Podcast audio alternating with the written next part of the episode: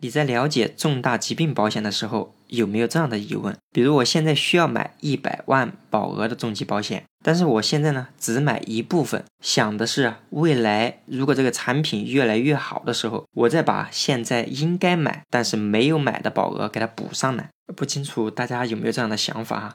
先说一下我的观点，我并不支持这样来做，原因有三点。首先，第一点，那我们就从保费这个角度来考虑。前面我们说了，所有的沟通已经完毕了，也做了需求分析。你是需要一百万额度的重疾保险的，而且我们的经济情况肯定也符合。那其中有一些人呢，他想的就是以后的重疾保险会不会更便宜啊？那么从我到目前工作这六七年，以及我的个人的观点来看，以后的重疾保险降价的可能性非常低啊，就算能降一点价格，这个比例肯定也是很少的。那为什么这样说呢？今年年初的时候，不知道大家有没有留意，咱们重疾保险疾病定义第二次做出修正了，好，重疾保险整个市场做出变革。我们肯定做了仔细的一个对比的。如果是同等的保险责任的情况下，我们发现大部分的产品改革以后的保费比我们改革以前的保费还要贵一些哦。另外，从我们整个保险市场的大环境来看，从二零一五年开始到二零一九年这几年时间，我是深有体会的。像很多保险公司比较喜欢做这个价格战，可能就是你出了一个产品，现在他又来 copy 你的产品，他出了一个新款，这个新款保险责任比之前的要好一点点，保费便宜那么一点点。我说的这个价格战仅此而已。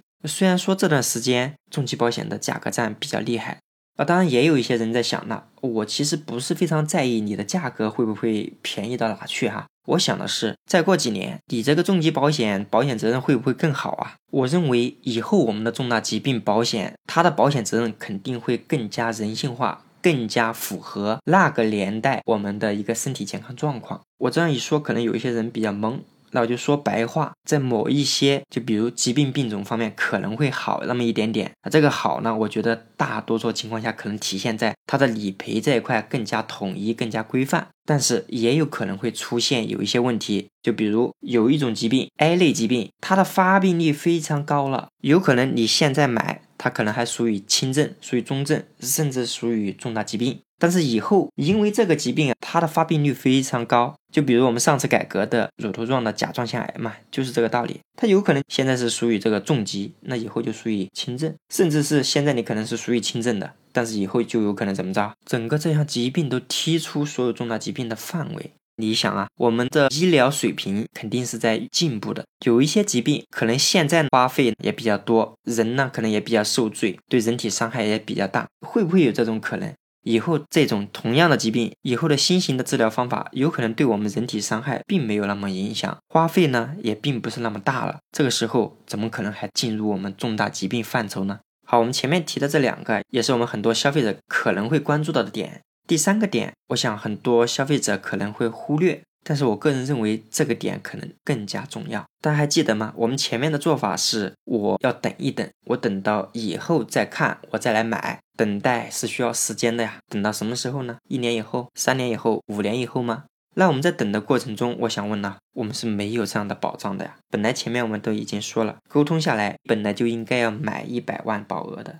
结果五年后，你现在才加一点保额，但是五年后的你可能都已经需要两百万的重大疾病保险了，那这个时候你又加了五十万，可能你只有一百万的保额。不管是五年前本来需要一百万保额，你只有五十万。或者是五年以后，你本来需要两百万，但是你只有一百万保额，也就是说，我们一直都处于保障额度不足的这种情况下。什么叫买好保险嘛？买好保险，我觉得有三点。第一点就是保障一定要够，一定要买够。第二个是什么？保的一定要广。第三个就是保费要合适。结果买重疾保险最主要的点，保额要够。正因为我们想要等。等更好的产品，恰恰我们的保障一直都是处于不足的状态。关于要不要等更好的产品，我从三个角度给大家做出了分析。好，我们这期节目呢也就讲到这里。如果你觉得我的节目对你有用，志勤拜托一下大家给我的专辑打一个十分的好评，那同时给我的节目点赞评论，谢谢大家。